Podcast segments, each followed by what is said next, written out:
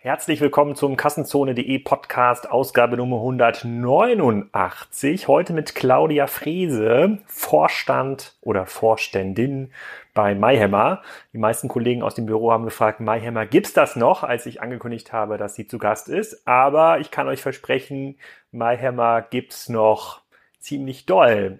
Wie genau und was genau da gerade passiert, erzählt euch gleich äh, Claudia. Vorher möchte ich natürlich noch unserem Podcast-Sponsor danken, äh, damit ich auch weiter meine ganzen Instagram-Experimente finanzieren kann. Und zwar war Vodafone so zufrieden mit der letzten Podcast-Werbung hier bei Kassenzone im Podcast, dass sie gesagt haben, wir legen nochmal einen extra Tarif auf, den ihr unter vodafone.de slash podcast buchen könnt. Äh, und zwar heißt dieser Tarif Red Business XL Plus.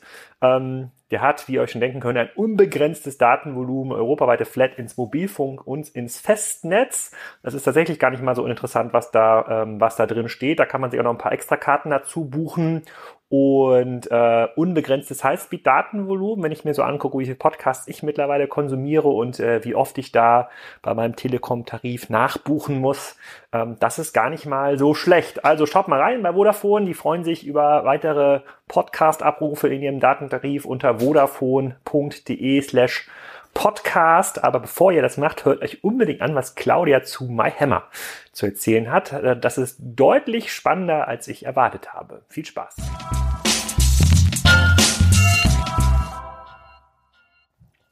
Hallo Claudia, willkommen zum Kassenzone.de Podcast. Heute zu ähm, einem Traumthema, MyHammer. so viele Hörer werden das noch kennen, aber bevor wir da jetzt einsteigen, sag doch erstmal genau, wer du bist und was du machst. Ja, hallo, ich bin Claudia Frese, ich bin die Vorstandsvorsitzende von MyHammer.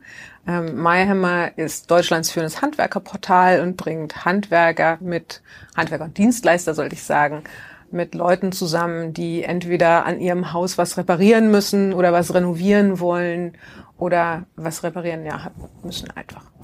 Ja, ich bin ja mit MyHammer so ein bisschen aufgewachsen und ich hatte hier im Büro mhm. im Vorfeld auch mal äh, gefragt, wer das irgendwie kennt und ähm, tatsächlich so bei den jüngeren Mitarbeitern, äh, die kennen das gar nicht mhm. mehr so exakt und ich habe ja auch mal einen Artikel geschrieben auf Kassenzone, der hieß äh, myhammer.de, es war eine schöne Zeit mit euch und zwar im Oktober 2012 und damals gab es so einen, mhm. äh, gab es irgendwie so eine Abkehr vom Auktions Modell. Jetzt müssen wir so ein bisschen Historienaufarbeitung äh, erstmal machen, bevor wir zum aktuellen MyHammer kommen. Ganz dringend, denn vom ja. Auktionsmodell haben wir uns tatsächlich 2007 abgewendet, hm. nicht 2012.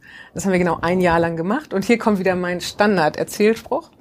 Ähm, ich habe zu der Zeit habe ich noch bei eBay gearbeitet und ähm, Rückwärtsauktionen, darüber haben wir uns damals immer trefflich äh, amüsiert, weil Rückwärtsauktionen ist wirklich eine ganz blöde Idee. Ne? Da gewinnt eigentlich keiner bei. Kunde will nicht Rückwärtsauktionen, weil Kunden will nicht den billigsten Handwerker. Plattform will nicht Rückwärtsauktionen, wenn man Provisionen verdient, ist das keine gute Idee. Und Handwerker will sowieso nicht Rückwärtsauktionen, weil wir würden schon der billigste sein.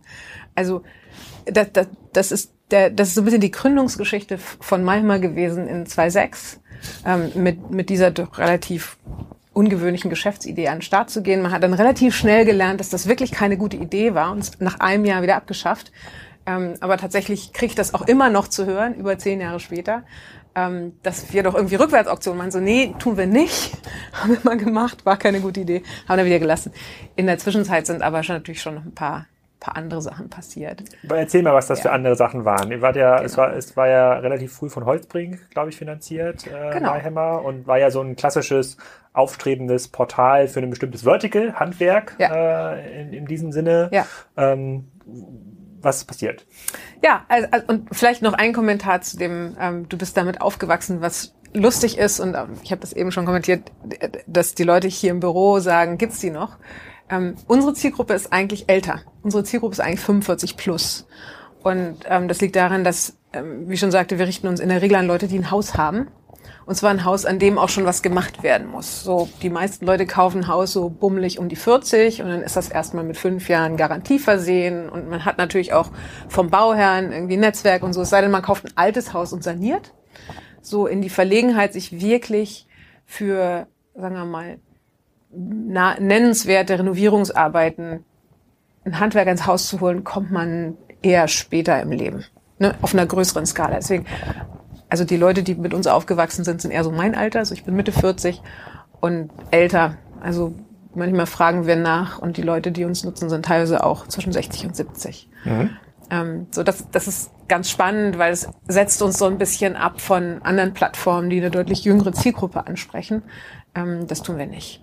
Ähm, so, von der Historie her, ähm, ja, was ist passiert? Ich, ich habe mir gesagt, so, naja, Mayhammer war so ein bisschen so ein wie so ein Uber der Nullerjahre. Man ist so mit Vollkarache in einen relativ stark durchregulierten Markt reingegangen und hat sämtliche Regularien erstmal ignoriert. Das hat zu zwei Effekten geführt. Erstens ähm, zu einer sehr hohen Bekanntheit, sehr schnell, ähm, aber auch zu sehr viel Negativemotionen in der adressierten Zielgruppe, nämlich dem Handwerker.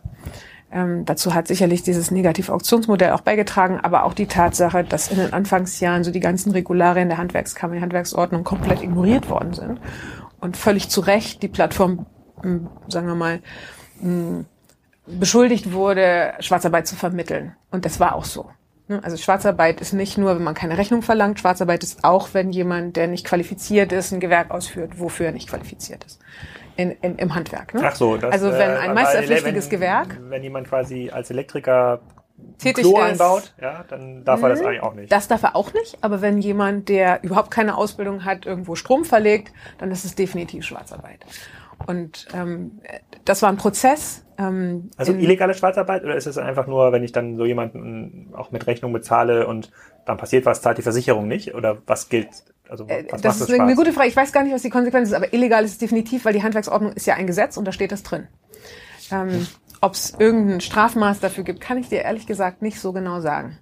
Aber es gab natürlich einen Aufschrei erstmal in, in der einen der beiden Zielgruppen auf dem Marktplatz. Ne? Du hast halt die Endkunden, hast die Handwerker oder die Dienstleister ähm, als die beiden Zielgruppen. Und wenn da eine schon mal von Anfang an vergrätzt hast, dann ist es schwierig. So und, und gleichzeitig, ähm, gleichzeitig, gleichzeitig hat aber in den ersten Jahren auch ein großes Wachstum stattgefunden. Das muss man sagen in der Nachfrage durch die Markenbekanntheit. Es gibt definitiv auf der Endkundenseite ähm, den Trend, dass immer mehr Leute natürlich, ach, das ist die Wachstumsphase auch gewesen. Alle gehen zu Google und suchen da, ist doch klar. Ähm, insofern war das so ein bisschen so eine Auf- und Abphase. Ähm, es gab verschiedene Versuche, auch den Traffic und das Nachfragevolumen auf der Plattform zu monetarisieren, über Provisionen, über verschiedene Paketstrukturen. Ähm, manches hat funktioniert, vieles hat nicht funktioniert. Es gab strukturelle Probleme, Wachstumsschmerzen. Also ich würde sagen, so das klassische Potpourri von, von der Firma, die um die Zeit einfach schnell durchgestartet ist. Ähm, und auch muss man sagen, vielleicht ein bisschen zu viel Wandel auf einmal. Ähm, und, äh, und, und dann gab es 2012 und das war, glaube ich, der, ähm, der Anlass auch für diesen Artikel, den du geschrieben hast. Oder es gab noch einen anderen Artikel, ähm, der immer noch sehr hoch rankt, blöderweise. Ähm, da hat, ich war ja noch nicht da, ich bin erst ein, ein, ein Dreivierteljahr später in die Firma gekommen, ich bin Mitte, Mitte 2013 in die Firma gekommen. Ähm, das Management-Team entschieden, das Geschäftsmodell radikal zu vereinfachen. Und hat im Prinzip gesagt, wir machen nur noch ein Flat-Fee-Subscription-Modell. Jeder Handwerker, der hier tätig ist, zahlt einen monatlichen Mitgliedsbeitrag. And that's it. Und alle anderen, alle Provisionen, alle Prozente, die man irgendwo versucht hat zu nehmen, sind einfach weggefallen. Ja. So, das hat zu zwei Effekten geführt. Ähm, erstens einem drastischen Umsatzrückgang bei gleichbleibend hohen Kosten. Ähm, aber auch zu einem, einem Mentalitätswandel ähm, auf der Plattform, ein Wechsel hin zu dem Bewusstsein, wir brauchen Liquidität und wir brauchen Qualität auf der Handwerkerseite. Mhm. Und, und das sind eigentlich nach wie vor immer noch die beiden Faktoren, die uns am meisten antreiben. Ne, als Marktplatz wollen wir liquide sein, wir wollen ähm, auf beiden Seiten gleichzeitig wachsen und eine Balance haben und ähm, sozusagen alle Handwerker so zufriedenstellen wie möglich mit Aufträgen versorgen, aber eben auch alle Endkunden mit einer ausreichenden Anwahl, äh, Auswahl an, an Handwerkern versorgen. Und da musst du eben aufpassen, dass nicht eine Seite stärker wächst als die andere. Das ist super wichtig. Und auf der anderen Seite ähm, dieses, dieses Qualitätsthema, dass wir sagen, wir wollen wirklich nur Leute, die gewerbetätig sind, die allen Regularien entsprechen und die auch gut bewertet werden. Mhm. Das ist die andere Frage, die ich immer sofort als erstes gefragt werde. Wie garantiert ihr denn, dass die Handwerker gute Qualität arbeiten, leisten? Mhm. Und das ist auch für, für Endkunden ist es der wichtigste Treiber. Genau, bevor wir vielleicht zu den, äh, zu den Fragen kommen, wie ihr euch zum Handwerk in aufstellt, zu den Endkunden mhm. aufstellt, kannst du noch mal wissen, was zu den Rahmendaten von MyHammer sagen? Mhm. Also wie, wie viele Transaktionen vermittelt ihr irgendwie mhm. oder wie viele Mitarbeiter gibt es eigentlich? Mhm. Wo sitzt ihr denn überhaupt? Ja, wir sitzen schön in Berlin-Charlottenburg an der TU. Ähm, wir sind 105 Leute ungefähr, wachsen langsam, aber stetig. Äh, sind jetzt ähm, im letzten Jahr mit weiß nicht, 12 Millionen Umsatz rausgegangen und anderthalb Millionen Gewinn oder sowas, machen seit drei Jahren stetiges Umsatzwachstum, immer so 20, 25 Prozent im Jahr und wir könnten auch profitabler sein. Wir wollen eigentlich auf diesem Niveau ungefähr bleiben. Eine schöne Marge, aber nicht zu viel. Ähm, unser Plattformvolumen ist ähm, auf der Nachfrageseite wahrscheinlich ungefähr eine Milliarde. Ähm, das ist nur eine große Zahl dafür, dass wir nur 11 Millionen davon tatsächlich nehmen. Ähm, natürlich vermitteln wir nicht jeden Auftrag, den wir reinholen. Ähm, wir vermitteln wahrscheinlich, wir wissen es nicht genau, wir, kein, wir sind ja kein Shop, wir haben keine harte Conversion am Ende. Aber da, wo wir durch die Daten sehen können, dass wir, sagen wir zumindest eine starke Hypothese haben, dass da was stattgefunden hat, entweder weil wir eine Bewertung bekommen oder weil wir sehen, dass es eine tiefe Konversation gegeben hat zwischen zwei Parteien, ähm, sind ungefähr 40 Prozent, würde ich sagen. Das heißt, unser vermitteltes Auftragsvolumen im letzten Jahr lag wahrscheinlich ungefähr bei 400 Millionen Euro. Hm. Okay, 100 Mitarbeiter, sozusagen das Umsatzvolumen ist ja auch schon ganz ordentlich. Und Profitabilität ist auch nicht ganz selbstverständlich im Berliner äh, E-Commerce-Kosmos. Mhm. Ähm, seid ihr nur in Deutschland aktiv oder auch in anderen Ländern? Wir sind in Deutschland und Österreich aktiv. Wir sind ähm, Teil von der internationalen Gruppe. Wir sind ähm, vor zwei Jahren gekauft worden von einer amerikanischen Firma, die ähm, eine internationale Tochter aufbaut und so die ganzen Marktführer in den europäischen Ländern einsammelt gerade. Ähm, wir haben Schwesterfirmen in Frankreich, England, Holland und Italien im Moment und sind auch noch dabei, uns nach anderen Ländern umzugucken. Wie funktioniert heute das Geschäftsmodell? So eine, ist das so eine Basisfee jetzt immer noch oder habt ihr das nochmal umgestellt? Ähm, wir haben es nochmal leicht verändert, gerade jetzt kürzlich, oder sind es dabei, nochmal leicht zu verändern. Aber wir glauben grundsätzlich schon an diese Basisfee. Ähm, wir haben einen monatlichen Mitgliedsbeitrag von 60 Euro, den zahlt jeder Betrieb. Ähm, egal wie groß? Egal wie groß der Betrieb ist, allerdings nicht mehr, egal wie hoch das Volumen ist. Ähm, wir haben den jetzt gerade gekappt, weil wir gesehen haben, wir haben so ein paar Leute, die uns wirklich sehr überproportional hoch äh, genutzt haben und haben gesagt, so ab einer bestimmten Nutzung cappen wir das und nehmen dann pro Einzelnutzung noch einen Betrag dazu. Mhm. Ähm, wir haben es aber so ausgelegt, dass wir gesagt haben, von dem Basisbetrag, wenn man uns normal nutzt, sollte eigentlich für jeden Betrieb drin sein, dass sie pro Monat zwei Aufträge generieren. Und das bedeutet sechs Konversationen haben. Ich erzähle vielleicht gleich noch ein bisschen mhm. mehr über Konversationen, weil wir denken sehr stark in Konversationen, ähm, in Kontakten ähm, zwischen, zwischen Anbietern und Nachfragern. Und ähm, wenn man eben mehr als sechs solche Kontakte generiert pro Monat, dann muss man ab dem siebten jeden Kontakt einzeln bezahlen und, und diese äh, Kontaktgebühren richten sich nach dem Auftragsvolumen. Also es ist ich für einen kleinen Auftrag Lampen aufhängen, würden wir wahrscheinlich nur einen Euro nehmen, aber wenn es um eine größere Sache geht, keine Ahnung, irgendeine Einfahrt zu pflastern, irgendwas im mehrtausend Euro Bereich, dann würden wir vielleicht auch 40 oder 50 Euro dafür nehmen. Mhm, okay, dann erzähl mal ein bisschen was zu den Kon Konversationen. Ich, ich erzähle mhm. dir auch gleich sozusagen meine sozusagen Case Study, die ich gerne mit dir mal hier durchexerzieren Na klar. würde. Nicht nur als Kunde, auch als Handwerker. Aber ja. vielleicht kannst du ein bisschen was von der Logik erzählen. Also yeah. heißt sechs Konversationen, also sechs mit sechs Kundengespräche, wovon dann quasi äh, jedes, äh, jedes äh, dritte konvertiert? Genau. Ähm, also Konversation ist für uns erstmal einfach nur ein Kontakt zwischen dem, dem Handwerker und dem Endkunden. Unsere Plattform ist sehr stark Messaging-basiert. Ähm, die ist, wenn man sie über die App nutzt, ist sie eigentlich eine Messaging-App mittlerweile ähm, mit ein paar Features drumherum, ähm, wo wir den Kontakt am Anfang anbahnen und dann eingreifen, monetär eingreifen ab dem Moment, wo ein gegenseitiger Kontakt hergestellt ist. Deswegen nennen wir es Konversation. Ne? Also wenn jemand eine Ausschreibung einstellt und ein Handwerker meldet sich drauf und sagt, jo, ich könnte mir vorstellen, das zu machen, ähm, und der Endkunde meldet sich nie wieder, dann nehmen wir auch kein Geld, was ja kein Wert entstanden ja. ist. Wenn der Endkunde sich aber darauf zurückmeldet und sagt, ja, kann ich mir auch vorstellen, lass uns mal reden, machen Besichtigungen, was auch immer, dann sagen wir, supi, jetzt haben wir einen Kontakt hergestellt, da ist dann sozusagen unser Wert auch entstanden und deswegen können wir das auch monetarisieren. Mhm. Es gibt ja, ähm, es gibt ja momentan die eine Phase im Markt, wo super viel gebaut wird und Handwerk eigentlich übergefragt ist. Mhm. Ähm, gibt es denn eigentlich, also wenn ich angenommen, ich will jetzt meine Garage pflastern lassen oder die Einfahrt mhm. pflastern lassen, ähm, finde ich denn so einfach Handwerker? Also ist denn, wo hat sich das in Gettorf, also in der Nähe Das könnte schwierig werden.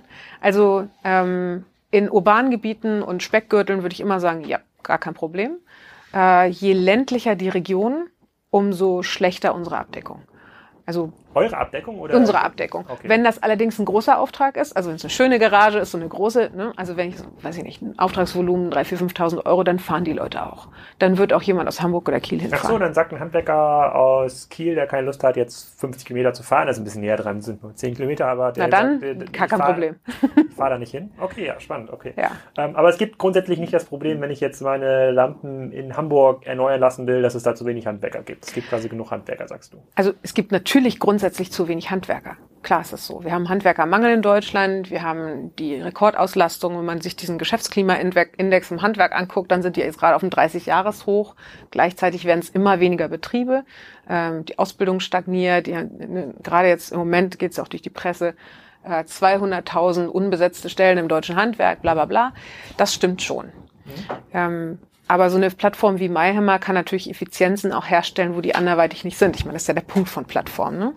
Ähm, es gibt eigentlich zwei Arten von Betrieben, die bei uns aktiv sind. Die einen haben sich spezialisiert und sind fast ausschließlich auf der Plattform aktiv und die anderen füllen Lücken. So, die Lückenfüller sind im Moment die interessanteren, weil ähm, ne, gerade wenn man ein paar Angestellte hat und du hast irgendwie einen Auftrag und man kann das nie so genau planen, dann dauert das einen, einen Tag länger oder einen Tag weniger. Ähm, und ich habe aber jemanden, den ich auslasten muss, dann ähm, ist halt so eine Plattform total effizient. Das führt auch dazu, dass wir teilweise sehr schnelle Turnaround-Times haben. Ne? Also wenn du anderweitig, und das ist auch die, die Antwort auf die Frage, aber die Leute googeln doch einfach und rufen die einen an, ja, dann rufen die einen an, dann kriegen sie siebenmal zu hören, ja, ich kann, aber ich kann in acht Wochen. Ich brauche den aber nicht in acht Wochen, ich will den nächste Woche haben. Bei uns ist es wahrscheinlicher, dass ich, sagen wir mal, bin spätestens drei Tagen, meistens bin einem Tag mehrere Leute melden, die gerade Zeit haben und man sehr kurzfristig jemand findet. Ähm, gerade weil es eben so ist, dass, und es, wie gesagt, kommt so ein bisschen auf die Auftragsart und die Region an. Ne, wir sind nicht überall so liquide, wir sind in manchen Gewerken sind wir total liquide. Das ist überhaupt kein Problem. In anderen Gewerken ist es schwierig. Ähm, und das ist im Grunde auch ein Abbild des Marktes. Und ist das auch die Abgrenzung gegen so ein Google, wenn jetzt ein Handwerker sagt, ich optimiere jetzt meine Google Places Seite oder Google Business heißt das, glaube ich, mhm. äh, ähm, Seite und dann will ich ganz viele gute Bewertungen ähm, dort haben, sagt ihr, na ja, ähm, dann ruft aber jetzt ein Kunde bei dir an und dann hast du eigentlich keine Zeit und eigentlich willst du lieber so einen permanenten Dealflow haben oder wie ist da so die Abgrenzung? Also würde ich, also, ich nee, ich würde es von zwei ja. anderen Richtungen argumentieren. Das eine ist, ähm, also der, der Endkunde hat halt überhaupt nicht das Problem, Handwerker-Telefonnummern zu finden. Ne, da, da braucht er nur einmal googeln, dann findet er Local oder guckt in die gelben Seiten, dann findet er das. Worauf der Endkunde keine Lust hat, ist äh, 87 Leute anrufen und die erreicht man die nicht, weil die eigentlich auf der Baustelle sind oder die haben keine Zeit oder sie sind unfreundlich oder was auch immer. Ähm, für einen Endkunden ist es einfach convenient zu sagen, ich schreibe einmal kurz auf, was ich brauche und dann kriege ich Angebote. Und in der Regel ist es auch so, dass der Endkunde erstmal messagen will oder E-Mail und erst im zweiten Schritt, wenn er schon weiß ungefähr, wer sind eigentlich die ein, zwei Leute, die ich mir vorstellen kann, dann telefonieren. Ne? Also er will nicht rumtelefonieren, ja. deutlich gesagt. So insofern ist es für einen Endkunden tatsächlich einfacher, glaube ich, die Plattform zu nutzen, als sich so auf die Suche zu machen. Sonst würden die Leute ja auch nicht kommen, weil wie gesagt, es ist nicht das Problem, Nummern zu finden. Die sind ja alle öffentlich. Wir bewegen uns ja auch im, im, im Businessumfeld. So auf der Handwerkerseite, wir haben es in Deutschland zu 70 Prozent mit Ein-Mann-Betrieben zu tun. Das hat nicht was mit Mayhammer zu tun, sondern ist allgemein so. 70 Prozent der Handwerksbetriebe bestehen genau aus einer Person. Diese eine Person ist in der Regel von spätestens neun bis nachmittags um fünf irgendwo unterwegs und macht Sachen. Mhm sitzt also nicht am Schreibtisch, vielleicht morgens mal kurz und abends mal kurz am Computer, aber ist jetzt auch nicht so literate, was äh, irgendwie, ne, ich mache irgendwie Google Places und dann mache ich noch Facebook Ads und dann mache ich noch AdWords und dann mache ich noch dies und das. Ähm, also der Aufwand, den es ein Betrieb kostet, Online-Marketing zu machen, ist extrem hoch. Und sie haben es auch ehrlich gesagt gar nicht wirklich nötig, weil sie sind ja ziemlich ausgelastet. Also Kosten-Nutzen-Verhältnis aus der Betriebsseite ist schwierig. So unser Pitch ist immer zu sagen, naja, guck mal, dann kaufst du dir für 60 Euro im Monat ein Handwerkerprofil bei uns. Damit rankst du auch bei Google. Ne, und übrigens, wir machen ganz viel AdWords. Du wirst auf jeden Fall gefunden. Du kannst auch deine eigene Nummer auf das Profil mhm. packen. Leute rufen dich trotzdem noch direkt an. Aber du kriegst außerdem Zugriff auf unseren Pool von Ausschreibungen, wo du passgenau Sachen machen kannst, wenn du Bock hast. wenn nicht, dann ignorierst es halt, ist immer noch nicht teuer. Wie äh, hoch ist so ein Projektvolumen im Schnitt bei euch? Also gibt es da ein Durchschnittsprojektvolumen oder ist das je nach Gewerk unterschiedlich? Es ist natürlich je nach Gewerk unterschiedlich, ganz klar. Also die kleinsten sind irgendwo um die 100 Euro. Das sind die ganz kleinen, so Lampe aufhängen oder Waschmaschine reparieren. Bis hoch zu 10.000 Euro für sowas wie, was nicht, Solarpaneele montieren, Bau, Erdaushub, solche Sachen. Durchschnittswarenkorb bei uns ist ungefähr 1.500 Euro. Mhm. Okay, aber das dann inklusive mit dem Erdaushub oder wo man generell, wo ein Bagger irgendwie fährt, ist ja immer ein bisschen teurer sofort. Okay, dann, hab ich, dann würde ich gerne mal sozusagen das als Case verstehen. Also die meisten mhm. Kunden bei euch, habe ich jetzt verstanden, sind wahrscheinlich Endkunden. Das sind jetzt nicht so ja. Architekten, die jetzt dort ihre Handwerker suchen, die haben wahrscheinlich ihr bestehendes. Nee, ähm, Architekten nicht. Wir haben schon ein paar so ähm, Profi-AGs, nennen wir Profi-Auftraggeber. Also das sind in der Regel kleine Immobilienverwaltungen. Mhm. Leute, die so irgendwas zwischen, weiß ich nicht, 40 und 100 Wohneinheiten verwalten und wo regelmäßig eine Dusche repariert werden muss, äh, einmal nachgestrichen, wenn ein Mieter auszieht, so Standardarbeiten erledigen lassen. Ähm, und auch die haben das Problem, dass ihre eigenen Handwerker nicht so häufig ausgelastet sind. Und dann kommen sie zu uns, weil sie schneller einen finden. Ah, okay. ähm, aber das ist eine Minderheit. Ne? Ich sag mal so, es ist so unter fünf Prozent der Kunden sind Gewerbe, 95 Prozent der Kunden sind, ähm, sind Privatleute und von denen 70 Prozent haben ein eigenes Haus. Ja. Gut, dann will ich mal quasi ein bisschen sozusagen Case machen. Hm? Privatkunden machen wir gleich. Jetzt zunächst mal mein Nachbar, der ist Elektriker, Reinhard ja. Stefan, ja, also sozusagen hat äh, extrem einfallsreiche Domain, sozusagen Reinhard Stefan Elektrotechnik, ja, sozusagen RSE. äh, ähm, und ist auch ein Ein-Mann-Betrieb, hat so ein mhm. Auto äh, beklebt und macht halt klassische ja. Elektroinstallation. Ja. So, der ähm, lebt natürlich so ein bisschen vom Netzwerk, hat natürlich auch ein limitiertes, limitierten Word-of-Mouth-Effekt. Ja, sozusagen, mhm. das, das, hat jetzt nicht jeder immer was äh, elektrotechnisch zu tun. Mhm. Manche Dinge sind auch irgendwann, sind auch irgendwann fertig. Was ist, wie muss ich mir jetzt seinen Case vorstellen? Wenn man jetzt sagt, so guck mal hier, Reinhard, du bist jetzt noch nicht bei MyHammer, du hast vielleicht eine, eine Google-Seite, vielleicht hast du auch eine mhm. Webseite, die aber jetzt auch nicht jeder, äh, nicht jeder findet. Mit wie viel mehr Umsatz kann der denn irgendwie rechnen? Also, oder wie hoch ist der Aufwand, mhm. sich einmal mit euch auseinanderzusetzen, mhm. überhaupt dieses Handwerkerprofil mhm. einzutragen? Ich, ich, sehe den ja am Wochenende wieder und dann kann ich ihm das direkt. ja, erzählen. also wir rufen ihn auch gerne selber an. Ähm, also sein initialer Aufwand ist total klein. Ähm, er muss sich entweder einmal anmelden oder uns anrufen, dann melden wir ihn an. Ähm, dann muss er uns beweisen, dass er das ist, was er tut. Ähm, also er muss uns seine, äh, seinen Gewerbeschein, seine Handwerkskarte, wenn er einen Meisterbrief hat, seinen Meisterbrief, ähm, seine Eintragung in die Handwerksrolle, was auch immer er hat, was ähm, sozusagen seine Qualifikationsnachweise sind, mhm. die muss er uns einreichen. Äh, wie ist uns egal, er kann uns per WhatsApp ein Foto schicken, aber er muss uns beweisen, dass er das kann, was er sagt, dass er kann. Und dann schalten wir ihn frei.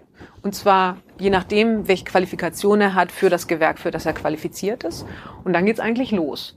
Ähm, so, dann wird er ab Tag eins von uns E-Mails mit Auftragsvorschlägen bekommen. Die werden am Anfang noch ein bisschen vage sein, weil wir noch nicht genau wissen, was er will. Was steht ähm, da drin? Was ist ein Auftragsvorschlag? Naja, also in, in dem Fall, sag mir nochmal, wie euer Ort heißt.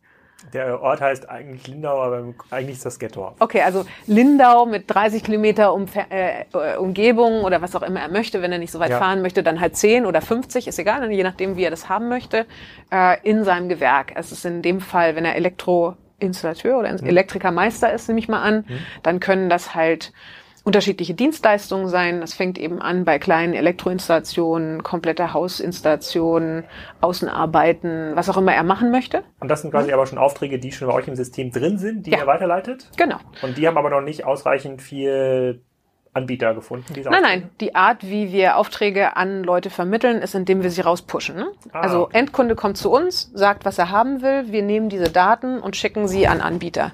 Ähm, Aha. Und das in der Regel passiert das per E-Mail. In der Regel passiert das einmal am Tag, morgens. Und dann kriegt er halt jeden Morgen so eine Liste von Sachen, die er gerne machen könnte, wenn er, wenn er möchte, die auf ihn passen.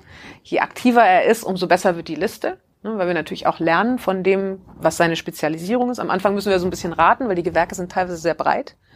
Ähm, und auch das, was Leute sagen, was sie machen, ist nicht immer dasselbe wie das, was wir nachher ja. sehen, dass sie tatsächlich tun. Smart Home Management oder das nee, eigentlich ist es eher sowas wie, ich mache Malerarbeiten, Fliesenlegen, Bodenarbeiten, Außenarbeiten, Gartenlandschaftsbau und Transport.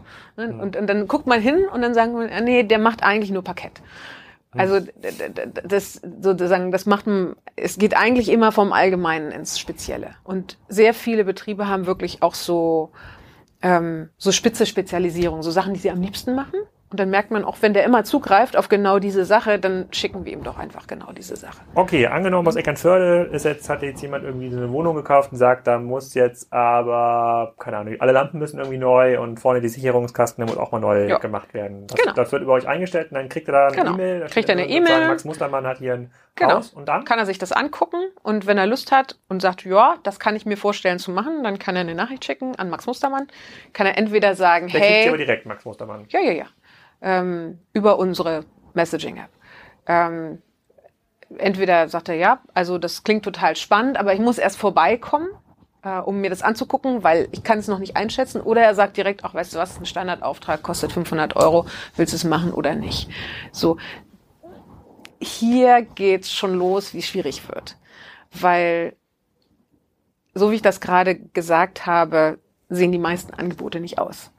Ähm, also ein, äh, ein Thema und deswegen auch die Frage, wie viel Zeit muss man denn eigentlich mit so einem System verbringen? Was wir mal versuchen, ist in den ersten paar Tagen, wenigen Wochen, wo jemand zu uns kommt, ihm zu erklären, wie das System funktioniert, uns auch für ihn zu konfigurieren, weil wir haben ziemlich ausführliches Templating-System, wo sich der Elektrikermeister, wenn er möchte, aus einem Set von Standardantworten sozusagen seine rauspicken kann. Er kann auch eigene gestalten, er kann Standardanhänge dranhängen. Ganz viele Betriebe schicken erstmal einen Fragebogen raus. Die sagen, ach, das reicht mir alles nicht, was der Kunde gesagt hat. Ich brauche noch diese sieben anderen Informationen. Ähm, er kann aber auch äh, äh, einfach nur eine freundliche, freundliche äh, Erstanfrage mit einer Telefonnummer drin verschicken. Das ist uns im Prinzip egal. Ähm, aber so je besser die App für jemanden konfiguriert ist, umso einfacher wird es nachher sie zu nutzen. Und ich sage jetzt gerade bewusst die App, weil wenn der Elektriker erstmal bei uns ist, die Wahrscheinlichkeit, dass uns größtenteils noch über sein Handy benutzt, ziemlich hoch. Ähm, dann hat er unsere Apps und in den Apps kann man halt zum Beispiel solche Templates hinterlegen und sagen, ja, hier die Familie Mustermann aus Hamburg, denen schicke ich jetzt erstmal eine freundliche Erstanfrage oder ich weiß genau, was es kostet, weil ich habe das schon hundertmal gemacht, ich schicke denen sofort ein Angebot. Und an dem Angebot hängt immer mein, wie auch immer, meine AGB hinten dran. Oder da hängt immer mein Visitenkarte hinten dran oder was auch immer er gerne verschicken möchte. Okay, und dann gibt's auch eine, dann, dann kriegt der Max Mustermann dann nach dem abgeschlossenen Auftrag noch eine E-Mail von euch, wo er das Ganze bewertet? Oder wie funktioniert das? Naja, in in, es ist meist, es, hier kommt es wieder ziemlich drauf an, über welches Gewerk wir reden. Weil nochmal, wir sind in manchen Gewerken sind wir sehr liquide. Da kann es sein, dass der Max Mustermann zehn Angebote bekommt.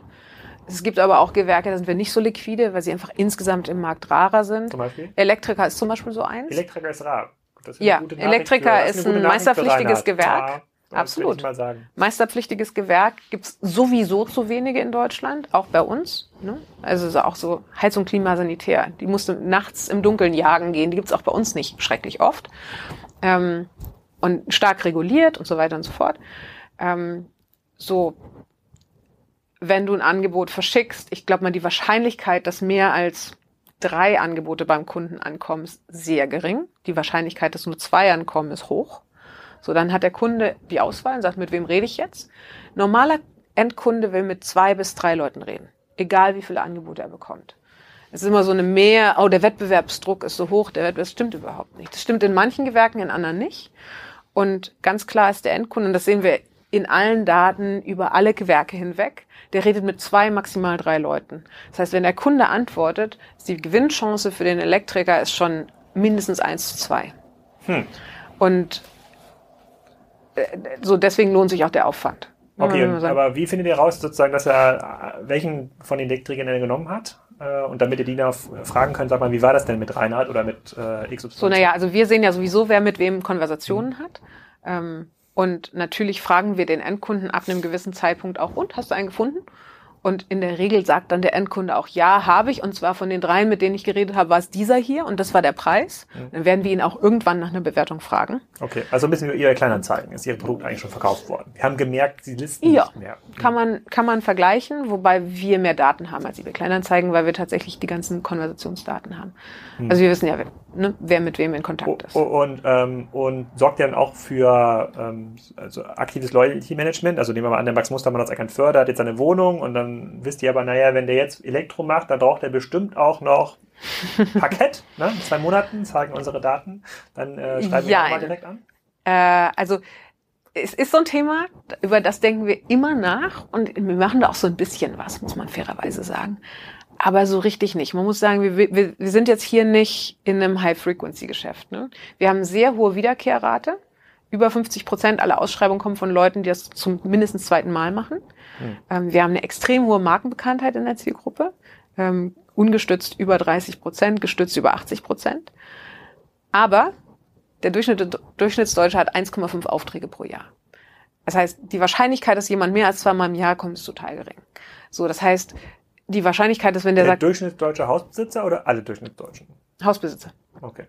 Also die Frequenz ist ungefähr 1,5 äh, im Jahr. Manchmal ist sie 1,7, dann freuen wir uns zu Tode, aber höher wird sie nicht. Mhm. Und äh, und das heißt, Upselling ist schwierig. Okay, gut, aber lass uns mal ganz kurz bei Reinhard bleiben. Ich muss ja sagen, ich mhm, muss das klar. Gespräch fürs Wochenende noch ein bisschen vor, vor, vorbereiten. Jetzt habe ich, hab ich einmal ich gelernt. Ich ruf den an. Ich, ich, ich, ich äh, könnt ihr auf äh, rse-technik.de. Ich glaube, jetzt habe ich auch mhm. in langer Zeit rausgefunden, Reinhard Steffert Elektrotechnik. Dafür steht das. Mhm. Ähm, und ähm, jetzt muss ich mir überlegen, okay, die 60 Euro ähm, und äh, sagst du, das ist quasi der monatliche Preis. Ähm, mhm. Er muss noch für, er zahlt noch was für diese, wenn da viele Konversationen entstehen oder das, was hast du gesagt, ist gecapped, also ab einem. Genau, er zahlt, er zahlt erstmal nichts. Okay. Ähm, wenn er, ähm, wenn er sechs Kontakte generiert im Monat, zahlt er die 60 Euro und mehr mhm. nicht. Wenn er mehr als sechs generiert, dann würde er pro Auftrag mehr zahlen. Und dann kommt es eben drauf an, was er für Aufträge haben will, okay. was die kosten. Okay, und ähm, ich, ich kann mir jetzt irgendwie schwer herleiten, was so ein durchschnittlicher Elektroinstallationsauftrag ist. Ich, ich sag mal 500 Euro. Mm, so. Das wäre an der oberen Ecke. Also das mhm. ist ähm, für, und wir reden ja immer noch von Privathaushalten. Im Bau ist es mehr, ne, mhm. wenn es darum geht, Elektroerstausstattung, da hast ja. du viel zu verkabeln und so. Mhm. Ähm, in Bestandsimmobilien, also es sei denn, es ist wirklich eine Sanierung, und mhm. dann hast du auch genau das Thema, alte Kabel raus, neue Kabel rein, neue Sicherungskästen und so. Aber in der Regel sind es eigentlich, ich brauche zusätzliche Steckdosen, ich will eine Lampe aufgehängt haben, da muss ein Herd angeschlossen werden, die kleinen Aufgaben. Also Elektro ist eigentlich ein relativ niedrigpreisiges Gewerk, zumindest das in dem Segment, wo wir unterwegs sind. Okay, sagen wir 200 Euro. Mhm. 200 bis 300 Euro. 200 Euro ja. sagt so, das ist ein gefragter Bereich. Er wird mhm. also, es, es, wird nicht so schwer sein, auf die sechs Konversationen zu kommen, ja. weil dann zwei bis drei Aufträgen, ähm, sagen wir mal zweieinhalb Aufträge, sind wir bei 500 Euro Umsatz im Monat, die ihr über euch machen kann. Ist das so weit hergeholt oder kann man schon sagen, nee, ist eigentlich für einen, ein Mangelgewerk, würde ich es jetzt mal nennen? Also in der Region und in dem würde ich fast sagen, er gewinnt jeden, also mindestens jeden zweiten, eher mehr. Weil nochmal, es ist ein Elektro ist ein gesuchtes Gewerk, es ist meisterpflichtig, äh, es gibt nicht so viele in Deutschland. Ich weiß, wo unsere Durchschnittsangebotsdichte ungefähr ist in, dem, in dem Segment. Also wenn er vernünftige Angebote schreibt und ein paar gute Bewertungen hat. Ich habe mit Elektrikern geredet aus Berlin, die sagen, ach, neun von zehn gewinne ich. Ähm, das äh, läuft eher auf fünf Aufträge raus. Ah, okay. Und diese, diese Angebote, wie schreibt er die? Macht er das auch über die App? Also gibt es dann quasi, genau. wenn der Kunde sagt, ich habe hier Kabelsicherungskasten, Lampen, kann er dann quasi über eure App dann so ein Angebot automatisch erstellen? Ähm, automatisch noch nicht. So ein Thema, an dem wollten wir immer mal arbeiten, sind wir noch nicht zugekommen. Aber ja, über die App. Und das ist das, was ich mit den Templates meinte. Ne? Also in der Regel gibt's so ein, ähm, also fast alle aktiven Handwerker haben so ein fertiges Schriftstück, wo sie dann nur noch einen Preis eintragen müssen. Braucht man unbedingt ein Angebot, damit so ein Dienst zustande kommt? Weil ich kenne das mit Handwerkern mal so, meistens ruft man die irgendwann, dann kommen die irgendwie vorbei und sozusagen und sitzen da relativ viel in, in der Nähe, dann gucken die sich das irgendwie an und sagen, ja, so und so, da muss ich noch was bestellen, in drei Wochen habe ich irgendwie Zeit. Das ist so hier grob die Hausnummer, mit der du rechnen musst. Ich habe fast nie ein schriftliches Angebot. Also. Ja, also ein formales Angebot wird immer empfohlen für den Endkunden, ne, machen aber nicht zwingend alle. Hm. Also wir nennen das Angebot in dem Moment, wo ein Preis drin steht. Das kann aber natürlich auch eher eine Art von Kostenvoranschlag sein. Also wo, wo der sagt sowas wie, ja, ich weiß noch nicht genau, mein Stundensatz ist, keine Ahnung, 50 Euro und ich glaube, es wird so zwischen 200 und 300 Euro kosten, aber ich muss erst vorbeikommen. Ist das okay? Und der Kunde sagt, ja, ist in Ordnung, mhm. dann ist ja trotzdem ein Auftrag zustande gekommen. Mhm. Wir okay, würden das, das immer noch Angebot nennen, weil wir das Gefühl haben, okay, der hat konkret vorgeschlagen, was er machen will und der Kunde hat zugestimmt. Aber natürlich formal gesehen ist es kein Angebot. Kennt ihr denn auch den Durchschnittsstundensatz so für diese Gewerke dann, für einen Elektrikermeister oder ja, Gaswasser? Wo liegt das so in Berlin? zum Beispiel? Sehr unterschiedlich wiederum nach Gewerk. Je qualifizierter, umso teurer. Aber ich würde sagen, irgendwo zwischen 40 und 60 Euro in der Mitte. Irgendwo da liegt quasi Netto, Netto-Stundensatz. Ja, netto. Okay, gut. Das ist ja eigentlich noch, eigentlich noch fair und fühlt sich erstmal ganz fair an, solange die Leute irgendwie halbwegs zügig arbeiten und das Ganze auch verkabelt wird. Ja, also äh, auch das ist so ein Thema. Ne? Ähm, über Stundensätze wird im Handwerk viel diskutiert, viel diskutiert. Ähm, ich glaube, es gibt Gewerke, wo ähm, ja, wo es durchaus einen, sagen wir mal, einen Preisdruck nach unten gibt, ne, weil sie wirklich, äh, wo es, eine Menge Angebot gibt, wo Leute auch niedriger arbeiten und was ist das? So eine klassische Lohnunternehmer, Transportsachen? Ja, gut, im Transport ist es nicht wirklich Handwerk, aber natürlich, mhm. klar, in dem Bereich hast du auch ähm, einen starken Preisdruck, aber eher bei den deregulierten Gewerken. So alles, was innen passiert. Ja. Ein anderer Nachbar ja. von mir, der ist äh, Lohnunternehmer, Helge, und der meinte letztens mhm. zu mir, du Alex, es ist mittlerweile so teuer geworden, das Handwerk, der, der Maler kann sich keinen Maler mehr leisten.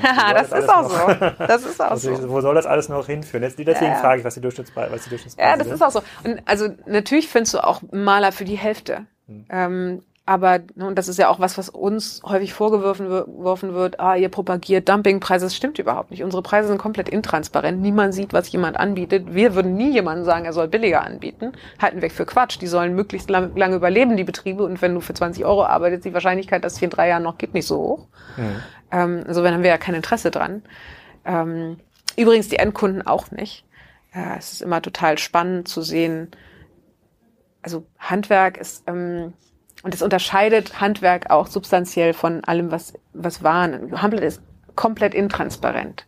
Wenn du in einem, sagen wir, in einem halbwegs liquiden Gewerk eine Ausschreibung machst, die Wahrscheinlichkeit, dass die Preisspannen, die zurückkommen, sich um 100 Prozent unterscheiden, ist ziemlich hoch. Also es kann sein, dass einer für 800 Euro anbietet und einer für 1600 Euro anbietet. Und dann finde mal raus, wie Wahrheit liegt. Wenn es in der Mitte ein Angebot gibt, ist die Wahrscheinlichkeit groß, dass der Kunde das nimmt. Mhm. Ne? Weil niemand will das Billigste und auch niemand will zu viel zahlen, aber irgendwie einen fairen Preis. Und, und das ist halt, das ist halt, es ist intransparent, komplett. Mhm. Okay, also jetzt ja. habe ich das aus der Handwerkersicht habe ich das verstanden. Also ich gehe voll mit mit diesem ganzen Thema Digitalisierung. Die ganzen Ein-Mann-Beträge haben da, haben da eigentlich keine Zeit für. Wenn ihr sowas ja. wie Templating, Rechnungsstellung, wenn man das, das liegt ja total nahe, dass man das über so ein Klar. Portal wie euers irgendwie abwickelt, wenn man sie da irgendwie Klar. unterstützt. Äh, es gibt ja dann auch irgendwie so Softwareanbieter für Handwerksbetriebe, die nehmen ja sozusagen 1000 Euro für irgendwie Spezialsoftware dann für. Äh, es ist alles viel zu kompliziert. Also für einen kleinen Betrieb, wie gesagt, die sitzen ja nicht stundenlang am Rechner. Also ein ganz leichtes Mini-SaaS-Programm nennen wir das immer. Irgendwas, was auf dem Handy funktioniert. Eine App.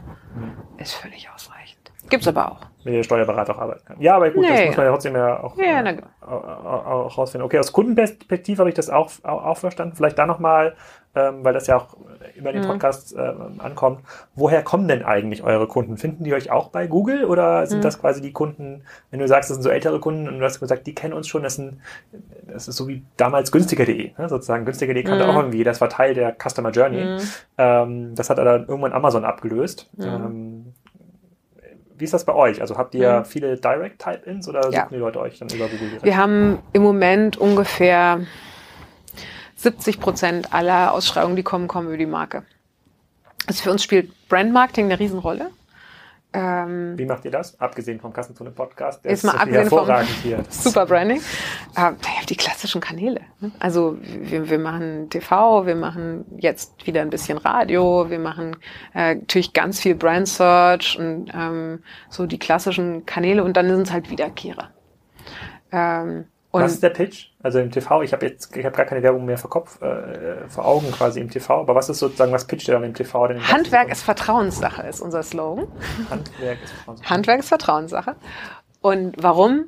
Weil wenn man Endkunden fragt, ähm, was für sie das größte Problem ist rund ums Thema Renovierung, Sanierung, Reparaturen, dann ist es tatsächlich die Frage, da kommt jemand zu mir nach Hause, das ist mein Zuhause, das ist total privat. Und ich kann nicht einschätzen, ob die Person das kann, was sie, was sie sagt, dass sie kann. Also diese Qualitätsmisstrauen, das besteht. Ne, kann der das? Macht er das richtig? Hält es auch noch fünf Jahre? Fällt die Fliese nach drei Wochen wieder von der Wand? So dieses, und deswegen sagen wir Handwerk ist Vertrauenssache, weil das ist das, was für, für den Endkunden wirklich entscheidend ist. Da kommt einer und ich vertraue, dass er das richtig macht und ich vertraue dem auch, dass er in mein Zuhause reinkommt. Ähm, also ein ganz emotionales Thema, wenn man ein bisschen länger drüber nachdenkt. Ähm, und im Übrigen auch aus Sicht der Handwerker. Denn ähm, das, was du eben sagst, ne, der sagt so ungefähr einen Preis und dann passt das schon. Ähm, das bedeutet ja auch, dass man ähm, als Unternehmer, und Handwerker sind Unternehmer, auch so eine gewisse Handschlagtauglichkeit hat. Ne? Ähm, vertrauenswürdig selber ist und auch ähm, da seine eigenen angelernten Quali Qualifikationen sozusagen zum Markte tragen kann. Ja, aber da sehe ich halt nochmal Unterschied zwischen der ländlichen Region, da wo ich ja wohne, versus mhm. dem urbanen Gebiet. In der ländlichen Region beauftrage ich in der Regel ja Handwerker du aus kennst. dem Dorf. So, Na klar. Ja, und die haben natürlich ein sehr hohes Interesse, dass die einen guten Leumund haben. Ne? Na klar. Man spricht ja untereinander und die Absolut. beziehen ihre Aufträge halt so. Und dann will jetzt irgendwie der Tischler nicht, dass irgendwie fünf von zehn Kunden sagen, mhm. der hat mich betrogen, dann kriegt halt gar mhm. keine Aufträge mehr. In urbanen Regionen ist das ja anders so. Dann, nicht da gibt's wirklich. ja nicht ein, mhm. Ich glaube, das nicht. Thema also, Leumund. Wenn jetzt, wenn jetzt nach Berlin ein Elektriker kommt und äh, die Lampen irgendwie äh, falsch verkabelt, du kannst nicht mehr quasi im Leumund ja gar nicht schaden, außer mit einer schlechten Bewertung vielleicht. Na doch, absolut. Eben. Zum einen online über eine schlechte Bewertung und dann ist es so, wenn man Handwerker fragt, woher sie ihre Aufträge generieren, dann sind es zu 80 Prozent ehemalige Kunden und Weiterempfehlung. Handwerk ist total offline. Ne? Also Portale machen gerade mal 10 Prozent aus für, für Auftragsakquise. Und wenn ich einen schlechten Ruf habe und wenn meine Bestandskunden mich nicht weiterempfehlen, dann ist ein viel größeres Problem als eine negative Bewertung online, wobei eine negative Bewertung online natürlich jetzt so langsam anfängt, das abzulösen. Aber das gilt, das gilt auch für städtische Räume. Und das, ich glaube, es hat auch was mit der Mentalität der Handwerker insgesamt zu tun. Ähm, so Stolz auf die eigene Arbeit spielt eine Riesenrolle. Und Vertrauenswürdigkeit. Und das, äh, das, das prägt auch, glaube ich, ähm, äh, so die, das Selbstverständnis der Leute. Gerade ne, wenn wir mit Kunden reden, ich telefoniere natürlich auch viel mit Kunden, aber wir haben auch viel ähm, irgendwelche Labore oder so bei uns in der Firma. Ähm, ich finde es immer toll, wie ähm, detailliert und äh, begeistert die auch über ihre eigene Arbeit reden. Das macht echt Spaß. Mhm. Ja, das, das verstehe ich. Hier will ich nur so ein bisschen, also diese, diese Handwerks-José, ja, also die Hochphase, die ist ja jetzt mhm. äh, so drei, vor drei, vier Jahren irgendwie entstanden und ja, hat, sieht ja auch momentan kein, äh, kein Ende. Ich habe oh, ja. so gelesen, dass allein in Bayern jeden Tag zehn Hektar Land neu betoniert werden, also wird quasi neues, steht irgendwie, steht irgendwie Neues.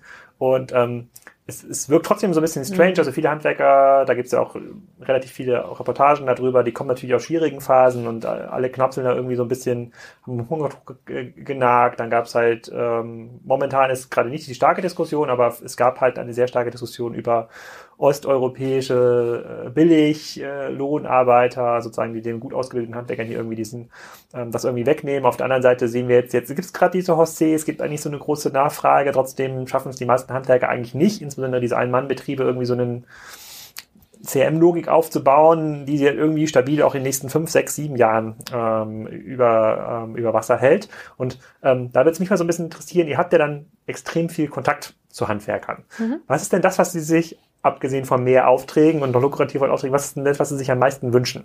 Das ist es. Mehr Aufträge. Ähm, also und, und ich würde das übrigens, ich würde das übrigens anders sehen. Ich glaube nicht, dass die es nicht schaffen, sich ein CRM aufzubauen. Ich glaube, die Tatsache, dass sie 80 Prozent von, von Wiederkehrern und von Empfehlungen leben, das ist nichts anderes als CRM. Das ist nur nicht formalisiert, digitalisiert und irgendwie unterstützt.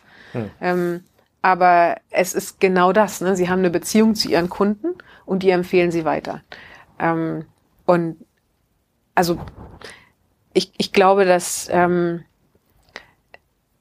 jetzt habe ich keinen Faden verloren. Wie waren wir jetzt hier? Logik? Also was sie sich wünschen, genau. Also wenn wir Leute fragen, ne, wollt ihr denn mehr Tools haben? Wollt ihr irgendwie hier eine automatisierte Rechnungsstellung? Wollt ihr irgendwie, dass wir Payment für euch abwickeln? Wollt ihr noch mehr äh, keine Ahnung, private Unter also Unterstützung in, in, in Betriebsfragen, wollt ihr Steuer, wollt ihr, ne, könnten wir alles bauen, wenn wir wollten. Ähm, haben wir alles auch schon fertig im Kopf.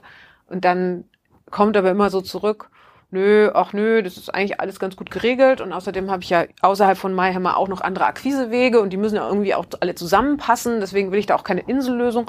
Nö, und eigentlich, also was wir euch von euch wirklich wollen, ist passgenaue Ausschreibung. Und deswegen fokussieren wir uns im Moment total stark darauf, genau das zu tun. Und eigentlich, wenn ich so gucke, woran wir arbeiten, was wir bauen, dann hat es alles damit zu tun, äh, besser beschriebene, qualifiziertere, mehr Ausschreibungen passgenauer an die richtigen Leute zu vermitteln. Noch mehr zu lernen darüber, wer will eigentlich was genau haben und dann genau das zu liefern und zwar zum genau richtigen Zeitpunkt und in genau der Frequenz, wie die Person es haben möchte und das auch noch bitte individualisiert und datengetrieben. Und wie gesagt, und hinten raus, es gibt tausend Rechnungsstellungssysteme. Äh, das ist nicht das Problem. Also das ist nice to have, aber glaube ich, also weder glaube ich, dass das für uns ein großer Wachstumstreiber sein wird, noch glaube ich, dass wir damit wirklich ein Problem lösen. Das ist eine perfekte Überleitung zum letzten Teil sozusagen. Äh, wo geht die Reise hin mit, hm. äh, mit, mit MyHammer? Kann mir verschiedene Sachen vorstellen. Es ist halt deshalb ja auch so interessant, weil ihr schon so viele Sachen gemacht habt in den letzten zwölf hm. Jahren. Ja, verschiedenste, äh, also angefangen mit der Rückwachsauktion hin zu zum offenen, gelbseitenartigen Setup. Mhm. Zumindest habe ich das noch so ein bisschen in Erinnerung, dass man sich dort irgendwie das ähm, mhm. versucht hat, dagegen diese gelben Seiten Dinge irgendwie durchzusetzen. Ähm, ich könnte mir auch vorstellen, dass man sagt, komm, wir vertikalisieren noch mal eine ganz andere Richtung, so viel gebaut wird, dann gibt's jetzt halt das, die Mayhammer Musterhaussiedlung, ja, sozusagen ein relativ großer Markt, da kann man noch eine ganze Menge machen. Mhm. Ähm, jetzt sagst du Fokus auf Auftragswachstum eigentlich für die Handwerker? Also was ist, was können wir 2018 von euch erwarten, mhm. abgesehen davon, dass ihr wieder stärker ins Bewusstsein vorrückt und äh, die Leute nicht mehr sagen, was ist eigentlich MyHammer? Ja, also 2018 und sicherlich auch noch bis, weiß ich nicht, 21 oder so. Ich meine, was, was wir wirklich tun, ist, wir bringen diese beiden Parteien zusammen. So im Moment tun wir das primär in dem Small B2C-Markt, nenne ich es mhm. immer, also kleine Unternehmen und Privatleute. Das ist da, wo MyHammer am besten funktioniert, wo das Portal auch wächst und gedeiht und, ähm, und immer mehr Reichweite generiert. Ähm, so natürlich kann man drüber nachdenken, ob es draußen außerhalb dieser mh, hm, des Portals noch ähm, so äh, Töpfe von Angebot oder Nachfrage gibt, an die wir uns auch andocken können. Und also die eine Stoßrichtung, habe ich ja schon ein bisschen drüber gesprochen, über die wir sprechen, hat sehr viel mit Matchmaking nennen wir das, ne, mit ähm, Business Intelligence und mit Algorithmen zu tun. Also wirklich die richtigen Leute mit den richtigen Aufträgen zusammenzubringen. Das, das ist Datenarbeit. Ne? Das hat viel mit Suche zu tun, auch viel mit, ähm, ja, mit richtiger Algorithmen bauen und Distributionslogiken. Ähm, das ist der eine Schwerpunkt. Der andere Schwerpunkt ist, die Plattform an sich technisch noch viel stärker zu öffnen. Die ist jetzt schon relativ offen weil wir sind integriert natürlich auch mit externen Tools und mit unseren eigenen Apps oder so, also sehr API-basiert zu bauen. Ähm, aber natürlich könnte man sich auch andere Nachfragepools vorstellen, die irgendwo da draußen existieren, die dann sozusagen angedockt werden an unsere Engine und an unser Handwerkernetz, um, um diesen, ähm, also diesen Netzwerkeffekt einfach zu, ähm, zu generieren, dass wir auf der einen Seite an andere Quellen von, von, von, von Endkunden rangehen, auf der anderen Seite aber auch vielleicht an bestehende Handwerkernetze und dass unsere Kernkompetenz, nämlich dieses Matchmaking und die Konversation zu starten, äh, auf immer mehr ähm, Angebot und Nachfrage trifft. Und so, da kommt nämlich jetzt auch postwendend deine Intermediärsthese rein. Ähm, ne? Also wenn man jetzt über große Plattformen und große Nachfragepools nachdenkt, dann ist man natürlich sehr schnell bei solchen Leuten wie Amazon, Google, Facebook. Und ja, die werden auch alle in unseren, Pla in, in unseren Markt reingehen. Ja, ich habe schon ganz Tun viele Posts gesehen, auch in den USA teilweise auch schon. Genau, von Leuten, die halt bei Facebook dann sagen, hey, kennt ihr nicht einen hm, absolut. Ganz genau. Und, und weil das so ist, ne, weil ihr, ihr E-Commerce im Moment vor allem in Gruppen stattfinden, haben sie jetzt Marketplaces gebaut. Mhm. In den USA hat Marketplaces als erstes Vertical, jetzt als zweites Vertical, ähm, jetzt auch Services integriert und partnert mit unserer Mutterfirma HomeAdvisor an der Stelle. Ähm, weil was Facebook sicher tun will, ist Nachfrage aggregieren, ne? also ihren Endkunden eine gute Experience liefern. Was sie sicher nicht tun wollen, ist ein Handwerkernetz aufbauen. So können wir uns natürlich auch sehr gut vorstellen, dass das Ähnliches in Deutschland passiert. Da bin ich vorsichtig. Bei Amazon sagen auch immer ganz viele Leute, Amazon hätte nie, will nie eine Logistik aufbauen und sowas. Und dann passiert das irgendwie doch. Mhm. Und in den USA haben sie zum Beispiel TaskRabbit gekauft, weil sie es genau nicht wollten. Mhm. Also nein, ich glaube nicht, dass sie ein Handwerkernetzwerk aufbauen können oder wollen. Mhm. Ähm, weil das nämlich ehrlich äh, richtig kompliziert ist und weil es auch noch kein anderer außer uns so wirklich geschafft hat. Also es gibt ja da draußen noch eine Menge andere große Firmen, die das versuchen zu tun und die alle so mittelerfolgreich sind.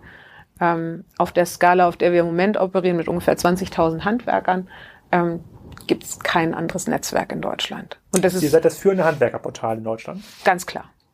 Mit weitem Abstand. Hm. Ja, das, das, also, das, das finde ich deshalb so interessant, weil es, weil es, entspricht ja gar nicht quasi dem Gefühl im Office. Ja, sozusagen die meisten hier haben kein Haus und hm. ich glaube, bei den steigenden Preisen hier in Hamburg werden viele an dieses Handwerkerproblem wahrscheinlich nicht kommen.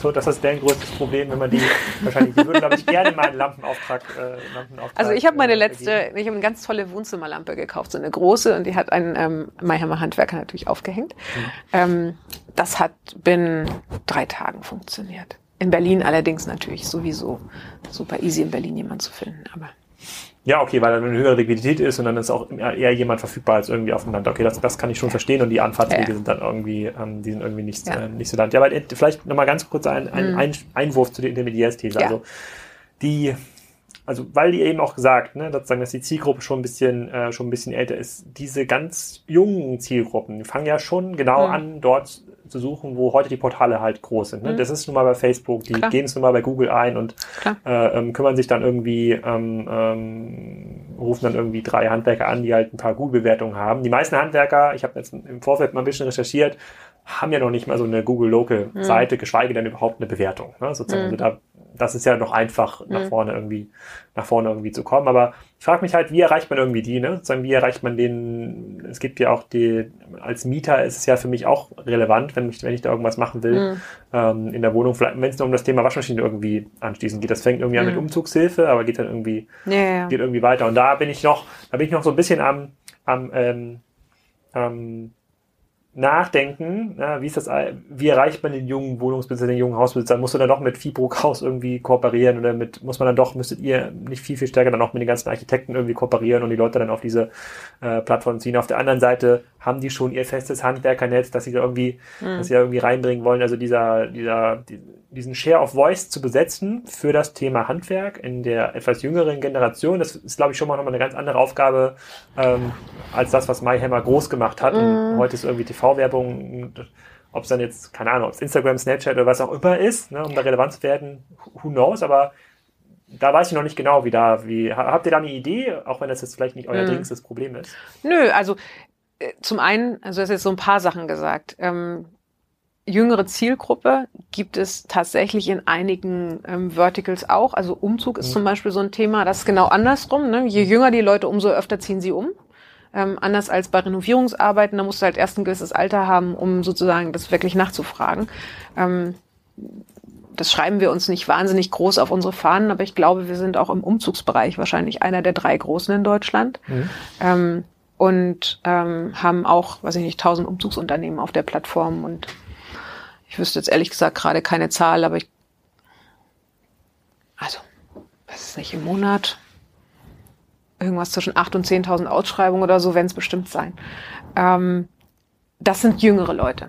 Und die finden uns ähm, über die klassischen Kanäle, die du gerade genannt hast, Search, Facebook, Instagram experimentieren wir gerade noch mit, muss ich sagen. Also wir haben noch nicht wirklich, ich meine, Instagram als Reichweiten-Channel ist total spannend, als Conversion-Channel will sich nicht so richtig ähm, natürlich machen wir auch Social Media und all diese Sachen, glaube ich, dass die, ähm, äh, die Grundhypothese, die werden bei Google einfach einen anrufen, äh, in den jüngeren Zielgruppen anders ist als in den älteren, nee, glaube ich nicht.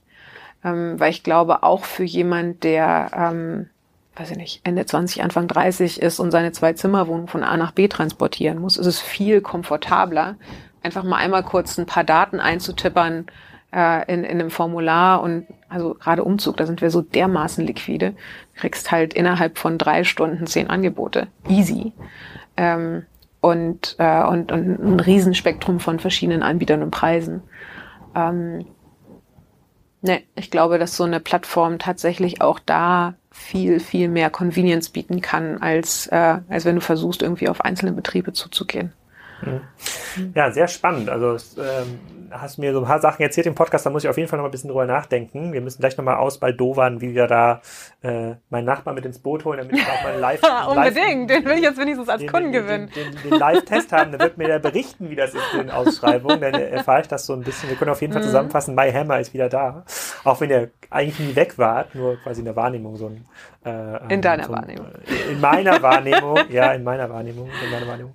Und, und äh, bei einigen, einigen Kollegen im Büro allerdings auch. Ähm, aber das ändern wir jetzt ja. Deswegen vielen Dank erstmal für eure Gerne. Zeit. Äh, ähm, viel Erfolg beim weiteren äh, mhm. Wachstum. Da äh, habe ich, glaube ich, da, da haben wir, glaube ich, auch noch Puffer vielleicht für eine zweite Ausgabe. Ähm, Anytime. Und, ähm, aber erstmal möchte ich das quasi von der Hand Handwerkersicht erstmal lernen, wie das funktioniert. Vielen Dank. Okay, gerne. Wenn euch das Podcast mit Claudia gefallen hat, dann äh, freue ich mich natürlich über eine Bewertung auf iTunes, äh, Spotify, Soundcloud oder wo auch immer ihr gerade diesen Podcast hört. Empfehlt es gerne weiter.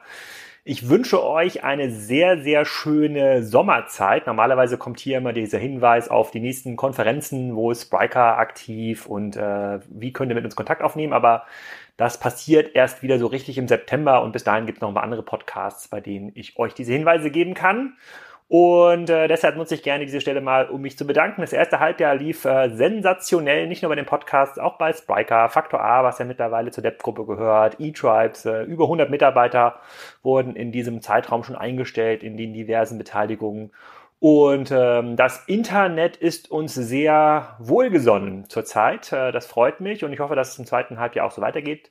Deshalb erstmal vielen Dank. Ich mache keine Sommerpause und versuche zwischendurch auch noch ein paar Kassenzone.de Analysen zu schreiben und Podcasts aufzunehmen. Freue mich über Podcasts-Gäste, plane ein Podcast-Auto, mit dem ich auch mal auf den vielen Reisen äh, zwischen Hamburg, Berlin, Hannover und München den ein oder anderen Gast äh, interviewen kann.